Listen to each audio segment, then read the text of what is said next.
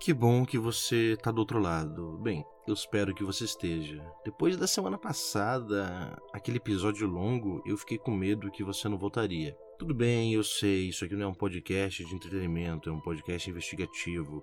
Ele tem que se preocupar com a verdade, mas é sempre bom se a nossa busca não for muito maçante, né? Eu espero que você não esteja enjoado de ouvir minha voz, porque é uma notícia boa, talvez triste. Você vai ouvir ela bastante hoje. Dessa vez eu não vou entrevistar ninguém, porque nesse episódio a informação que chegou até mim não foi através de uma ligação, foi através de arquivos no meu e-mail, aquele que eu passo toda semana para vocês. Isso mesmo, nesse episódio eu vou falar do livro. Eu sei que você está esperando por isso. E justamente por isso chega de enrolar. Quando o livro chegou no meu e-mail, eu fiquei animado, empolgado. Era, era um livro que, pelo visto, pertenceu a um membro do IFAM. Ele chegou junto de uma foto do crachá. É estranho olhar para esse crachá desse jeito, poder olhar pelo tempo que eu precisar. Tudo que eu tive no passado ali foram uns segundos. E dessa vez, mais do que nunca, eu sentia que eu estava perto. Como eu falei, eu tinha no meu e-mail as imagens do livro que pertenceu a um membro do IFAM. Claro que eu preferia analisar o livro pessoalmente, mas é um objeto pessoal, bem valioso. Não ia ser bom, né, enviar ele pelo correio. Eu mesmo não ia confiar que ele fosse enviado se eu fosse o dono. Para ser sincero, eu fiquei com um pouco de medo até que as imagens do livro e do crachá se perdessem no meu e-mail. Por isso que eu fui lá e imprimi elas. Agora, para tirar elas de mim, só se alguém invadir minha casa e me roubar. Eu espero que isso não aconteça.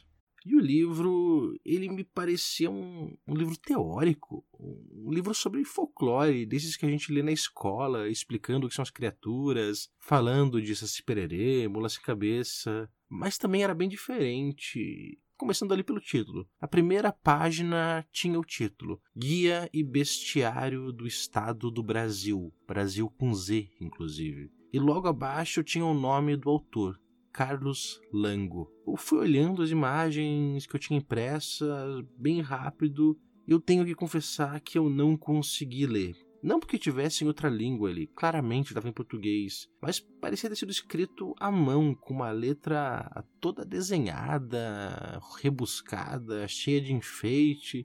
Ler cada palavra era um inferno somando tudo isso, o pouco que eu conseguia entender mostrava que era um texto antigo, escrito ali num português velho, que eu acho que nem meus avós, nem mesmo meus bisavós falavam. E é claro, eu fui passando meus olhos ali pelas imagens e procurando menções ao IFAM, mas nada. Nada. Eu lembrei da caixa que a Kendra viu no museu, e lembrei que ela tinha o nome Imperial Instituto de Artes Arcanas. Eu até reouvi o episódio dela, mas nem esse nome existia no livro. Ele só tinha descrições. Parecia ser só um livro velho. Talvez, sei lá, talvez ele nem tivesse pertencido a um membro do IFAM. E aí, decepcionado e frustrado de novo, eu fiquei folheando o livro e vi que em vários lugares, em vários cantos deles, tinha umas anotações feitas a lápis, escritas assim bem fracas e meio apagadas, sei lá, se por serem bem velhas ou se pela qualidade de enviar o livro por e-mail e depois imprimir. E aí nessa hora, uma outra coisa chamou minha atenção enquanto eu ia tentando ler um pouco mais daquilo tudo. Algo que eu não notei no início, porque nas primeiras vezes que eu li eu estava procurando né, menções ao IFAM. Apesar do texto se referir a criaturas do folclore brasileiro, como né, o próprio nome dele dizia, cada capítulo com o título em letras grandonas, maiores, mais escuras, bem desenhadas e até um pouco mais legíveis, tinham nomes que eu nunca ouvi antes. Por exemplo, tinha um capítulo que o título era Tornado de Pileu. Deixa eu até ler aqui para ver se é Tornado de Pileu. E uma anotação a lápis do lado dizia só Saci. O texto ali nos trechos que eu consegui decifrar, apesar daquela escrita, eles descreviam uma criatura que eu conhecia. Falavam de um menino, homem de pele negra, baixinho e que tinha só uma perna. Eu achei engraçado que nesse trecho em que falava que ele tinha só uma perna, aliás, tinha uma anotação a lápis do lado dizendo pode ter as duas pernas. Havia também coisas mais bizarras, estranhas. Nesse texto, se é que eu posso usar, não é, a palavra estranha. Em um momento ele dizia que a saliva do Saci era venenosa, mas não era poderosa o suficiente para ter algum valor. Então a dificuldade de extrair ela não compensava. Uma última anotação a lápis ali dizia que ele pode ser um aliado importante e de confiança. Ele dizia também que o cachimbo, o fumo do cachimbo e também o pileu, ele usa essa palavra, o pileu que o Saci usa na cabeça, provavelmente tinha o que ele chama de propriedades extraordinárias, mas ia precisar de mais investigação para confirmar e também conseguir capturar um, o que pelo jeito era bem difícil tinha um outro título que se chamava Mula de Fogo, e do lado tinha a anotação Mula Sem Cabeça. E eu não pude deixar de achar estranho, de volta, eu vou usar várias vezes aqui a palavra estranha, eu vou até ler aqui. Sua cabeça possui um grande valor, seja pelo efeito maléfico em quem colocar os olhos sobre ela, ou pela enorme dificuldade em extraí-la e conservá-la sem perder seus efeitos mágicos. Importante ressaltar que, uma vez extraída, só é possível usá-la uma única vez antes que o fogo e seu efeito feneçam. Apesar de toda essa bizarrice, não tinha ali nenhuma anotação a lápis, além dessa do título. E aí eu pensei, será se quem leu esse livro achava isso? Usar a cabeça de uma mula sem cabeça algo normal. Se bem que talvez a pessoa nem tivesse né, lido o conteúdo inteiro, só leu, sei lá, os títulos. O livro tinha também um capítulo intitulado Duo Boca Dorsal, um nome estranho, e do lado tinha grafado a lápis e bem legível, porque pelo jeito diferente dos outros trechos do livro, ali a pessoa escreveu com muita força e dava para ler bem, onde ela tinha escrito Kibungo. E do lado, em letras ainda maiores, ela escreveu extremamente perigoso. O texto original ele era curto, não tinha muita coisa. Ele falava de uma criatura, de um bicho grande, peludo, com uma boca enorme nas costas e que preferia, mas não exclusivamente, comer crianças. Pelo que eu consegui entender daquela escrita, ele dizia que não tinha como aproveitar muita coisa dessa criatura, desse monstro porque nada nele tinha propriedades mágicas significantes, como ele diz. Então, era melhor só evitar essa criatura de qualquer jeito, e se você precisasse lutar com ela, ia ser muito difícil não ia ter nenhuma vantagem. E os capítulos ali eles continuavam, muitos deles nem tinham nenhuma anotação a lápis, então talvez a pessoa nem tivesse lido o livro inteiro. Eu não vou ler todos aqui, senão esse episódio vai ficar muito grande, muito maçante. Mas a questão é, eu fiquei curioso com o livro, mas fiquei muito desapontado porque eu estava lendo esse livro para descobrir algo sobre o Ifan e o nome Ifan não aparecia nenhuma vez ali. Até que eu cheguei num capítulo intitulado Serpente Flamejante. E na hora que eu li esse título, eu já sabia qual que ia ser a anotação a lápis do lado desse nome. Você também sabe, a anotação era Boitatá. E o livro descrevia o Boitatá como uma cobra de fogo gigantesca em estágio adulto, mas que enquanto filhote parecia ser apenas uma bola de fogo com cerca de 20 centímetros. Eu achei engraçado que o livro dizia que essa era a criatura mais valiosa dessa terra. Provavelmente ele estava falando do Brasil. E ela era valiosa primeiro porque ela era muito comum e você conseguia achar ela com facilidade em qualquer floresta. Mas também pelas propriedades do fogo, das chamas do boitatá, que podiam ser extraídas com facilidade. Ele dizia que era bem difícil capturar uma serpente flamejante ou um boitatá adulto, principalmente porque era um bicho gigantesco e também muito forte. Mas capturar e prender um filhote era muito fácil. Também dizia que com os cuidados certos, um filhote podia sobreviver por algumas semanas, sendo que você ia extrair as chamas dele diariamente. O único cuidado que. Nossa, é até meio bizarro eu falar isso eu não sei, de um lado minha cabeça tá dizendo que bois tatás, sei lá se esse é o plural, não existem, e do outro tô pensando que coisa horrível e cruel que eu tô lendo. Mas enfim, é o que o livro dizia. Ele dizia que você podia extrair e manter ele vivo ali por algumas semanas e você precisava ter só um cuidado, porque essa criatura ela tinha dois tipos de fogo, o vermelho e o amarelo. E o vermelho e o amarelo eles ficavam mudando muitas vezes. Então, para você conseguir capturar o fogo dele, você tinha que primeiro estabilizar esse fogo, ou no vermelho ou no amarelo. E para isso, ele dizia, deixa eu ver aqui, sim, ele dizia que uma agulha tinha que atravessar a terceira a nona vértebra do boitatá. E assim ele não ia conseguir mais mudar a cor do fogo, ou ia ficar só vermelho ou só amarelo. A cor que tivesse antes que você botasse essa agulha nele. E eu acho que o seja lá quem que fez essas anotações no livro compactua comigo ou sei lá, concorda comigo que isso é horrível, porque ele escreveu a lápis ali do lado horrível. O que me deixou até um pouquinho melhor por saber que, seja lá quem foi que leu esse livro, e sendo um homem do IFAM, talvez o IFAM e aquela pessoa não concordassem com uma coisa assim tão cruel. E ali embaixo tinha um trecho que estava todo sublinhado. Era o único trecho do livro que estava sublinhado. E com uma escrita lápis bem apagada, bem enfraquecida também, ele escreveu muito utilizado pelo IFAM. É claro que eu fiquei muito nervoso na hora que eu li isso. Eu devo ter passado por essa página um monte de vezes, procurando qualquer menção a esse nome, fã, mas eu não, não vi nada. Provavelmente por estar tá bem apagado, mesmo agora olhando diretamente é meio difícil de enxergar. E o texto, então, ele dizia o seguinte: ele dizia que o fogo ele tem duas cores. Quando uma pessoa ela era exposta ao fogo amarelado, ao fogo mais claro, essa pessoa ia se esquecer imediatamente de tudo o que aconteceu nas últimas horas. Nessa hora, ela se tornaria extremamente sugestiva ao que ele chama de reconstrução dos fatos. E também tem a cor vermelha. A cor vermelha ela tem o efeito oposto. Ela faz a pessoa se lembrar. E ele diz uma coisa que eu achei meio estranha.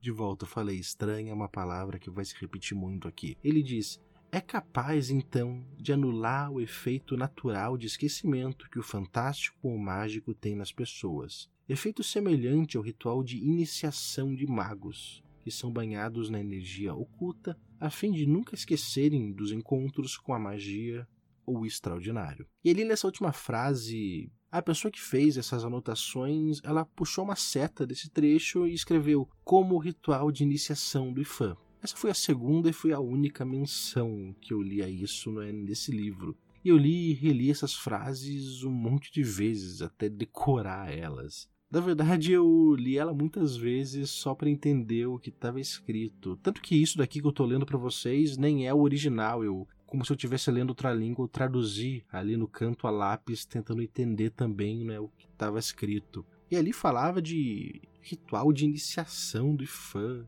se banhar em energia oculta. Sei lá, o que, que é energia oculta? Ele fala de magos. Magos existem. Que isso? Virou Harry Potter esse negócio? Os caras do IFAN são magos? Sei lá, enfim. Não vou me desviar de volta, embora seja difícil, ainda mais agora. Então o ritual era se banhar em energia oculta ou se banhar nas chamas avermelhadas do boitatá? Será se, sei lá, isso era possível? E depois disso eu fiquei um tempão ali olhando para essas páginas, pensando, e no final eu só coloquei de lado as páginas impressas que eu tinha na minha mão e fiquei olhando para a tela do meu computador por um tempo, em silêncio. E eu lembrei da história do Sentium. Você deve se lembrar também, se você ouviu até aqui e se esse não é o primeiro episódio que você está ouvindo. Espero que não seja. Eu lembrei do que aconteceu naquela história com o Beto, que perdeu o braço e fui reouvindo esse podcast, reouvindo as entrevistas, e várias delas falavam sobre fogo amarelado. E lembrei do que o livro dizia: fogo amarelado, muito usado pelo IFAM. E aí, no meu quarto de madrugada, no escuro, só com a luz do computador ligada, foi ali que eu percebi. Para encontrar o IFAM, para que eu conseguisse chegar naquele prédio e não me esquecesse, não me pegasse depois, sei lá, andando pela cidade sem parar, eu precisava de um boitatá e precisava do fogo vermelho dele. Dizer que eu precisava de um boitatá é de volta estranho, porque, diferente do que esse livro diz, boitatá não é uma coisa fácil de se achar em qualquer floresta. Pô, nem florestas são fáceis de se achar hoje em dia. Só que eu sabia onde encontrar uma dessas cobras gigantes de fogo com as chamas vermelhas e amarelas, lá em Santa Catarina, na cidade de Irineópolis, atrás da igreja do 16. no mesmo lugar que o Sention e o Beto encontraram uma. E sabe o que eu fiz? Bem, esse aqui foi um momento um pouco difícil para mim. Eu não falo muito da minha vida pessoal aqui, não, vocês não querem saber disso, e eu nem vou falar porque não interessa. Pô, mas eu tava bem sem dinheiro. Eu tinha ali um dinheiro reservado, mas aí eu decidi que não, esse era um momento bem importante. A hora do tudo ou nada, de eu me jogar de cabeça, de eu correr atrás da verdade que eu tô procurando faz tanto tempo. E essa era a primeira vez que eu realmente podia fazer alguma coisa, passar por cima do que mais me assusta até agora, que é esquecer de tudo isso. E aí eu fui lá, eu comprei uma passagem para Irineópolis, num ônibus que ia sair umas poucas horas. Eu olhei no Google e ele disse que eu ia chegar no começo da noite. E eu coloquei uma blusa, levei uma mochila, umas frutas que eu tinha na casa para fazer um lanche e fui para a rodoviária de Curitiba e eu esperei. Esperei o ônibus chegar, depois esperei lá dentro dele, não é, o caminho inteiro, muito nervoso nesse tempo todo. E enquanto isso tudo estava acontecendo, eu estava ali, indo de ônibus, usando os fones de ouvido, ouvindo esse podcast sem parar, porque eu tinha medo que sem ele eu, eu, eu me esquecesse, eu chegasse lá em Santa Catarina e pensasse: o que, que eu estou fazendo aqui? E só voltasse para casa. Só que isso não aconteceu. Eu cheguei em Irineópolis depois de um tempo, eu estava empolgado, com medo, ansioso eu imprimi ali um mapa né, no Google Maps, imaginando que não ia ter internet ali. Também não era melhor gastar muito, eu estava meio sem dinheiro para colocar crédito no celular. E a vantagem é que o caminho da rodoviária até a igreja era praticamente uma linha reta. A desvantagem era que eram uns 5 quilômetros em linha reta. E aí eu só fui andando, pensando, tá, 5 quilômetros não é muita coisa, né? Mas era. 5 quilômetros é muita coisa. Ainda mais quando você está andando numa rua de chão, num lugar que você não conhece, à noite, praticamente sem iluminação nenhuma. Sei lá, eu só tive iluminação mesmo quando dois carros passaram por mim, provavelmente de gente que morava ali, e os dois até desaceleraram quando passaram do meu lado, tentando ver quem que era o maluco que estava andando por aquela estrada de noite. Eu até pensei em pedir uma carona, mas ia ser estranho pedir para eles me darem uma carona até uma igreja, sendo que eu ia pular o muro dessa igreja. Acho que talvez seja assim que histórias de terror são criadas. E aí nessa hora eu também lembrei que, nossa, eu ia ter que invadir o terreno de uma igreja. Para ser sincero com vocês, eu não pensei muito nisso no meio do caminho. Eu tava pensando no final de tudo, em como aquilo ia me ajudar a encontrar o Ifan. Mas na hora que eu pensei em invadir um terreno de uma igreja sozinho à noite e depois entrar numa mata fechada, nossa, aí eu comecei a ficar com muito medo. Ainda mais quando eu lembrei que o Sentium e os amigos dele falaram que tinham fantasmas ali guardando o tesouro. Acho que outro choque de realidade veio quando eu passei na frente de um bar. Ele estava aberto, com uma galera bebendo ali dentro. Eles olharam para mim na hora que eu passei eu até pensei em parar, falar com alguém, perguntar do Sentio, mas melhor não. Melhor não chamar atenção para mim, ainda mais quando eu tava prestes não é, a fazer essa loucura toda. Só que foi um, um choque de realidade passar por esse bar. Né? Um dos lugares sobre os quais me contaram nas histórias. E isso tornou tudo ainda mais real e ainda mais assustador. E aí, pouquinho depois de passar pelo bar, eu cheguei na igreja. E ela tava lá, ela tinha um muro baixo, devia ter só um metro e meio. Aquele muro que não serve, sabe, para evitar que as pessoas entrem, invadam, pulem ele. Serve só para dizer que é uma propriedade privada e que você não deveria invadir. As pessoas não invadiam. Se bem que é isso que eu ia fazer nessa hora. Eu ia invadir essa igreja ia pular o muro. E foi o que eu fiz. Eu tava tão nervoso que só depois de eu pular que eu olhei para os dois lados e vi se não tinha ninguém na rua eu podia ter saído dali direto para a prisão. Talvez, talvez fosse melhor. Ou não, vai saber. Aí eu olhei para a igreja. Era uma igreja velha, uma igreja simples, de alvenaria, igreja branca com uma torre pequena. E no topo da torre tinha ali aquela cruz, sozinha, quase impossível de ver de noite. Eu respirei fundo, caminhei na direção da igreja, tentando não pensar nas histórias de fantasmas. Infelizmente eu não encontrei nenhum fantasma ali. Ou ao menos eu não vi nenhum. E se tem algum fantasma ali, ele me viu andando do lado da igreja até chegar nos fundos dela, no, onde começava o mato. E quando eu cheguei ali, eu esperava ver um clarão. Mas não, tudo continuou escuro. Eu olhei para aquela mata fechada e ali era a minha última escolha. Eu não podia mais voltar atrás. Podia, podia, eu podia voltar atrás, mas eu não queria. Importante dizer que enquanto eu estava fazendo tudo isso, eu estava ouvindo o podcast ainda. Tinha medo também de me esquecer de tudo isso, de não lembrar de mais nada. Imagina só eu me esquecer de tudo isso andando no meio da floresta e me perdendo e lembrando de tudo só duas horas depois. Eu podia nunca mais ser achado. E aí eu fui andando com a minha própria voz nos fones de ouvido, falando sobre história de fantasmas, falando sobre o diabo, e fui entrando naquela floresta e fui pensando o tempo inteiro se valia mesmo a pena fazer essa maluquice toda para tentar encontrar o Ifan, seja lá o que o Ifan seja. E, bem, eu dizia para mim mesmo que sim, valia a pena fazer tudo isso. E eu continuei andando, continuei andando, eu andava e olhava para trás para ver o lugar de onde eu vim, para tentar não me perder. Só que chegou uma hora que eu entrei tanto na floresta que eu já nem sabia mais de onde que eu tinha vindo. Dessa hora eu vi que não tinha mais volta, eu tinha que continuar em frente. E eu torci para que alguma coisa acontecesse, para que aquele clarão aparecesse, para que eu encontrasse o boitatá. Mas nada, eu tava no escuro e só. Eu não chegava nem um palmo na minha frente. E aí eu cheguei numa clareira. Eu soube que foi ali o lugar que o Sentium e o Beto encontraram o Boitatá. Mas ele não estava ali. Nem o Sentium, nem o Beto e nem o Boitatá. A luz da lua e, sei lá, das estrelas bem mais brilhantes ali no interior do que na cidade onde eu morava, elas deixavam mais fácil de ver tudo e não tinha nada ali. Eu respirei fundo, eu tirei os fones de ouvido e eu ouvi o barulho da noite. Primeiro tudo em silêncio. Mas depois eu vi que tinha tudo ali menos silêncio. Tinha barulho de coruja, de grilo, sapo, próprio vento. E aí eu, eu gritei.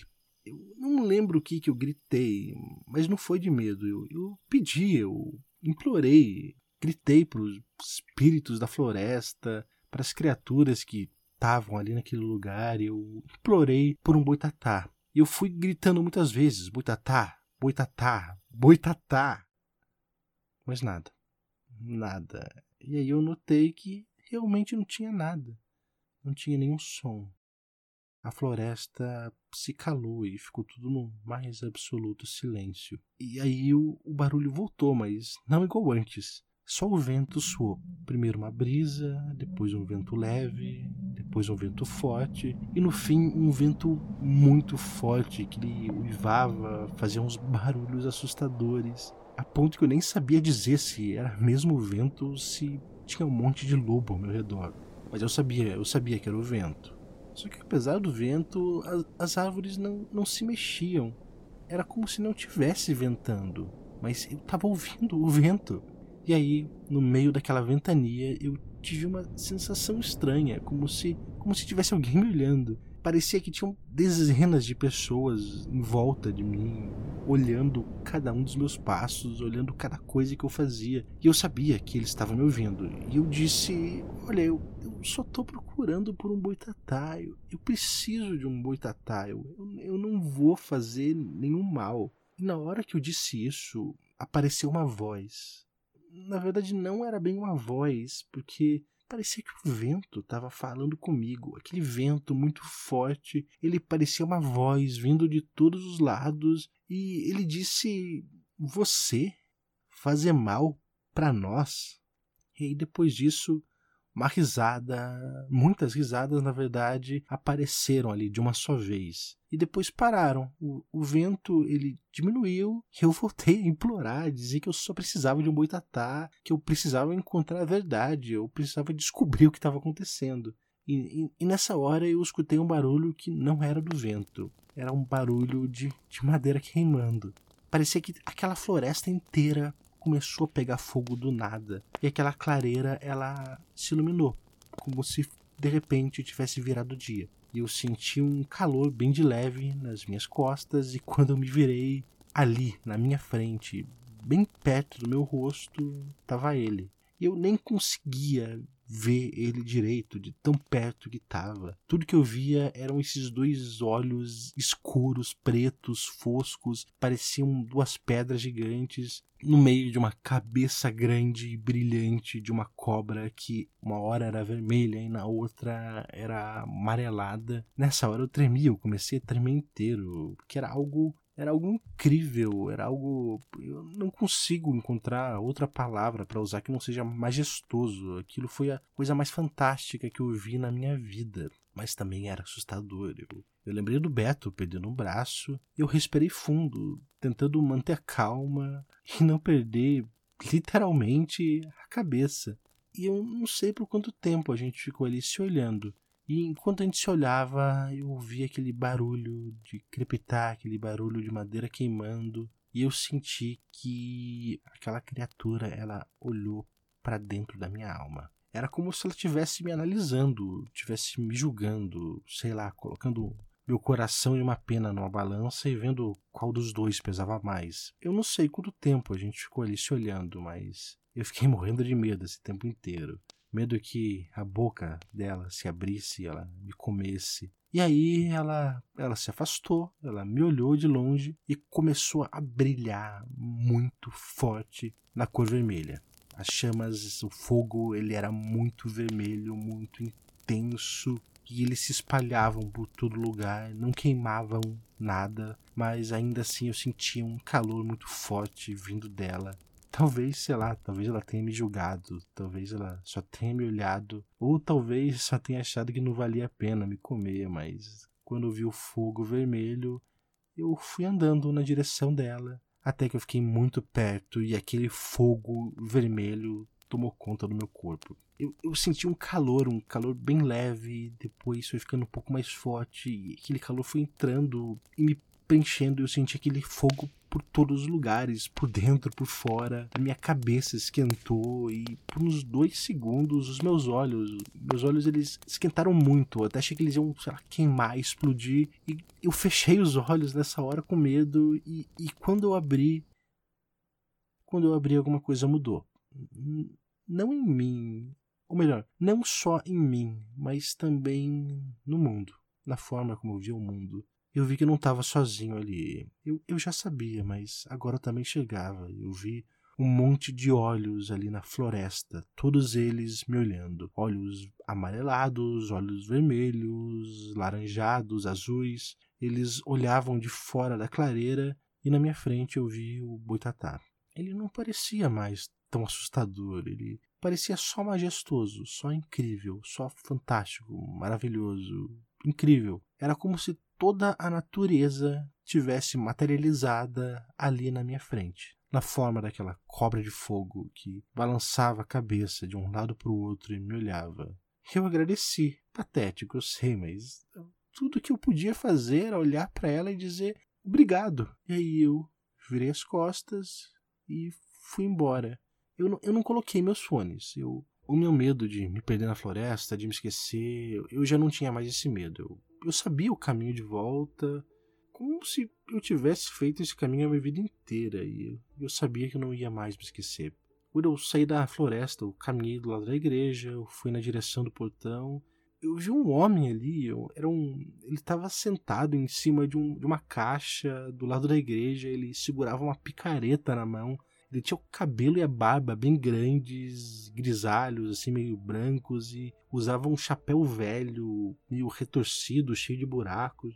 E eu podia ver que ele estava me olhando com muita raiva e também com medo de que eu me aproximasse. Só que eu, eu, eu não fiquei com medo, porque eu sabia que ele não que ele não ia me fazer mal. Não que ele não quisesse, mas que ele não, não podia. Eu só passei por ele, eu fui até o portão e eu fiz meu caminho de volta, ouvindo ali todo o barulho da noite, dos grilos, das corujas, sapos e de um monte de criaturas que agora existiam para mim. Quando eu passei pelo bar, ele já estava fechado e o caminho até a rodoviária depois foi rápido. Eu tava agora feliz, eu, eu consegui. E agora eu só pensava numa coisa: voltar para Curitiba e encontrar o IFAM. Eu esperei ali pelo próximo ônibus. Ele passou depois de umas horas do começo da manhã. E esperar foi um pouco estranho. Eu tava ainda ansioso, mas também tava empolgado. O mundo inteiro agora parecia parecia novo, diferente.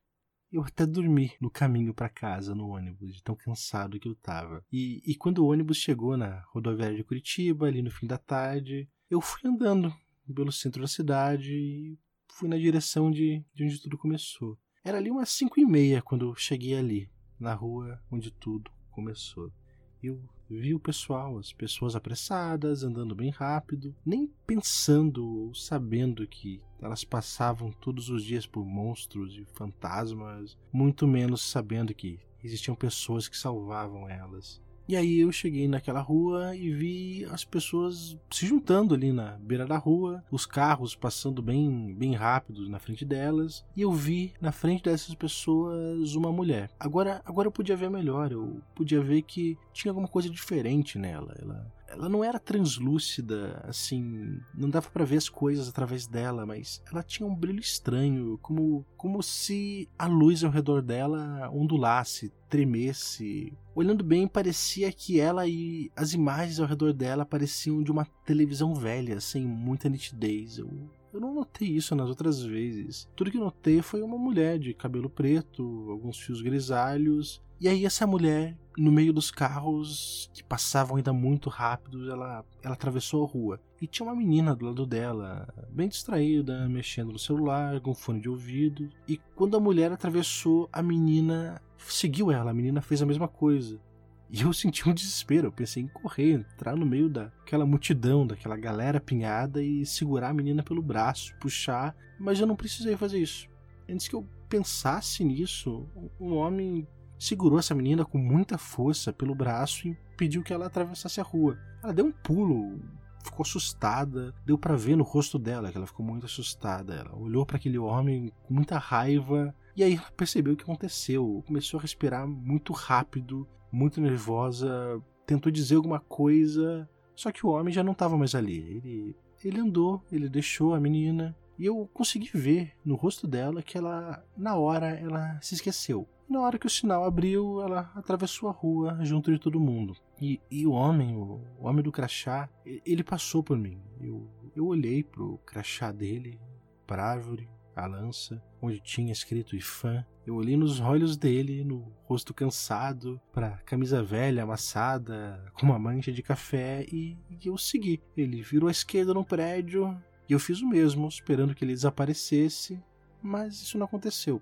Ele, ele continuou ali. Ele virou à esquerda no outro prédio e eu não, não perdi ele de vista. Ele, ele continuava ali, alguns metros na minha frente. Mas ele não, não fez o caminho de antes. Ele, ele parou e entrou por alguma porta grande de algum estabelecimento e eu segui ele, esperando alguma coisa extraordinária, mas era só uma lanchonete. Dessas que tem aos montes aí no centro da cidade. E aí um sujeito atrás do balcão viu ele entrar, se sentar na bancada e perguntou: Boa tarde, seu Osmar. O de sempre? Eu pensei, seu Osmar. Então esse era o nome dele, do, do homem do crachá. Ele só balançou a cabeça dizendo que sim. E eu sentei no balcão, do lado dele, o sujeito perguntou: Para você, Pia, vai, vai ser o quê? Eu, nem sabia mais o que eu estava fazendo, então eu só pedi o mesmo que ele, curioso com o que é que ele pedia sempre. Só que ele só serviu dois copos pra gente de café preto, um para mim e outro para aquele homem que ele bebeu bem devagar, mexendo no celular.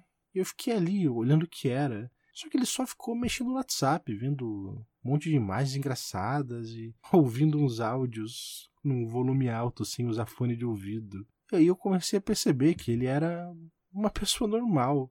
Uma pessoa normal que, depois de um tempo, só olhou no relógio, mesmo tendo o celular na mão, se levantou e mandou colocar o café na conta. Eu, nessa hora, bebi meu café inteiro só de uma vez. Eu até fiz uma careta, porque esqueci ali de colocar açúcar. Paguei com o pouco de dinheiro que eu ainda tinha e saí correndo atrás daquele homem. Ele fez o mesmo caminho de antes, da primeira vez que eu consegui seguir ele. E aí ele entrou no prédio. E eu cheguei na porta, por onde ele passou, uma porta de madeira, com um símbolo talhado nela uma árvore e embaixo, entrelaçada nas raízes, uma lança e aquela sigla, IFAM. E eu fiquei ali parado por um tempo, só olhando para aquele símbolo. E aí, com meu coração batendo muito rápido, com medo, muito nervoso, eu aproximei a minha mão da maçaneta e eu entrei. Eu, eu não sei o que eu esperava. O que, que você esperava? Sério, me diz. Quer dizer, não me diz porque você tá ouvindo, né? Não tem como me dizer. Eu, eu procurei por um tempão e. Mas eu não sei o que eu esperava. Mas o que eu encontrei foi uma repartição pública. Um monte de baias, pessoas andando com um copo de café na mão, outro sentado numa mesa com um monte de papel, mas todo mundo ali, ou quase todo mundo ali, usava paletó, camisa. Parecia só um ambiente normal, formal, de trabalho. Mas eu tava no lugar certo, porque quase todo mundo que andava por ali, falando alto, uns discutindo, outros dando risada, passando pelas mesas, entrando ou saindo de alguma sala, todos eles tinham crachá, o crachá do IFAM. E aí, de repente, de repente alguém me viu, uma, uma mulher. Eu tranquei a respiração, eu fiquei com medo do que podia acontecer, mas depois de me olhar por um tempo, ela ab abriu um sorriso, deu um sorriso bem largo e chamou alguém e falou: Olha lá, é o cara do podcast. E a pessoa que ela chamou olhou para mim também e riu e falou: Eu falei que ele ia conseguir, falei que ele ia achar gente. Uma outra pessoa apareceu com muita raiva, fiquei até com um pouco de medo e ela só me olhou, parou na frente dos dois, tirou a carteira do bolso e deu uma nota de 10 reais para cada um dos dois e falou: Nunca mais aposto nada, eu só perco essas apostas. Como é que ele conseguiu? E aí mais, mais pessoas me olhavam, elas achavam divertido que eu tava ali, elas paravam e diziam: Olha lá, é o cara do podcast. E aí alguém passou por mim, deu um tapa nas minhas costas e sorriu. E antes de continuar andando, falou: Tô esperando o próximo episódio, hein? Não vai atrasar.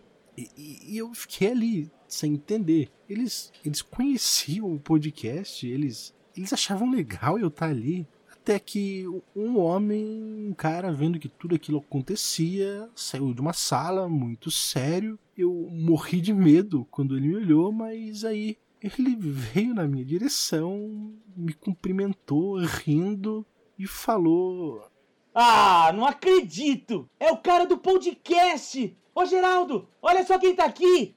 É, eu, eu, eu sou, eu, eu acho. É, sim, eu, eu sou. A gente adora seu podcast aqui. Ó, vou te contar uma coisa. A gente fez até uma aposta se você ia conseguir achar a gente ou não. E eu confesso que eu coloquei 50 pratas que você acharia. Colocou?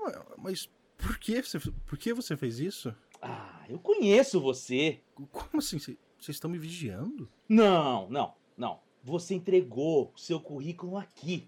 A gente achou muito divertido, porque esse tipo de coisa nunca acontece. Você entrou, entregou um currículo e foi embora. Eu até pensei em te contratar, mas não é assim que as coisas funcionam, né?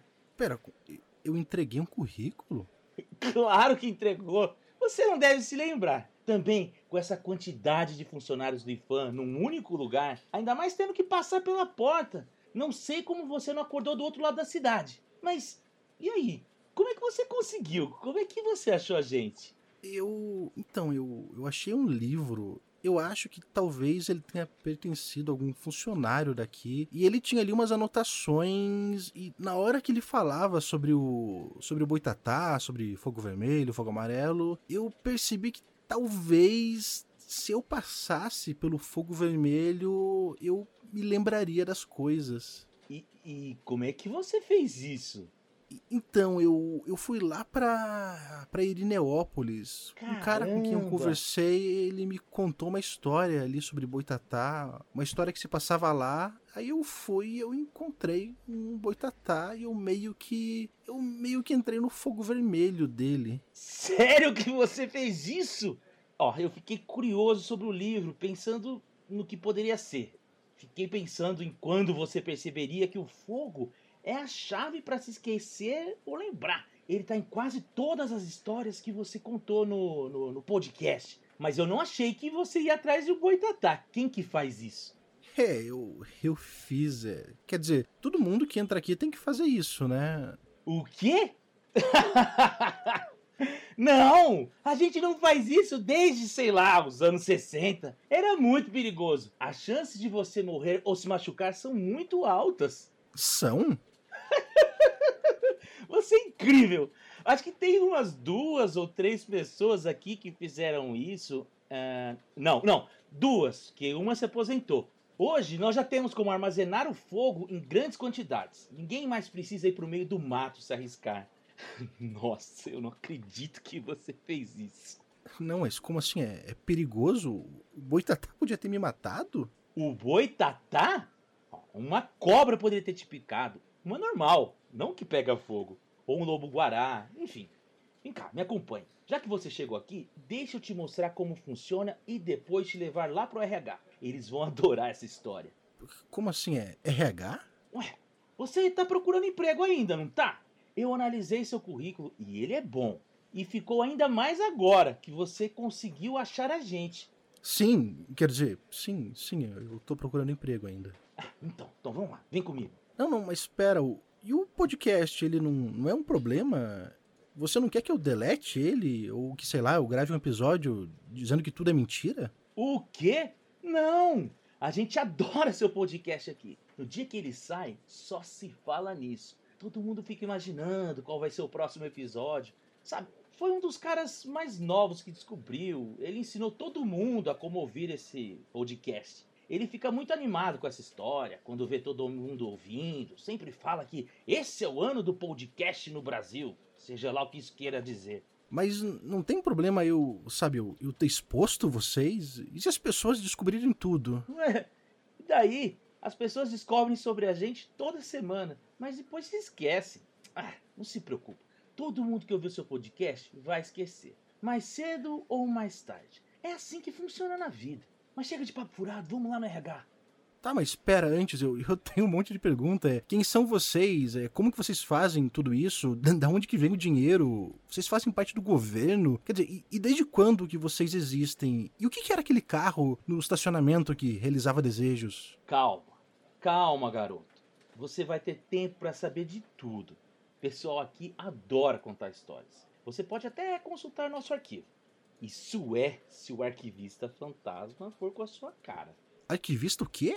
Tudo ao seu tempo, meu jovem. Não precisa mais ter pressa. Você não tá mais procurando o IFAM. Você encontrou, olha só. Daqui a pouco vai até ganhar um crachá com esse desenho.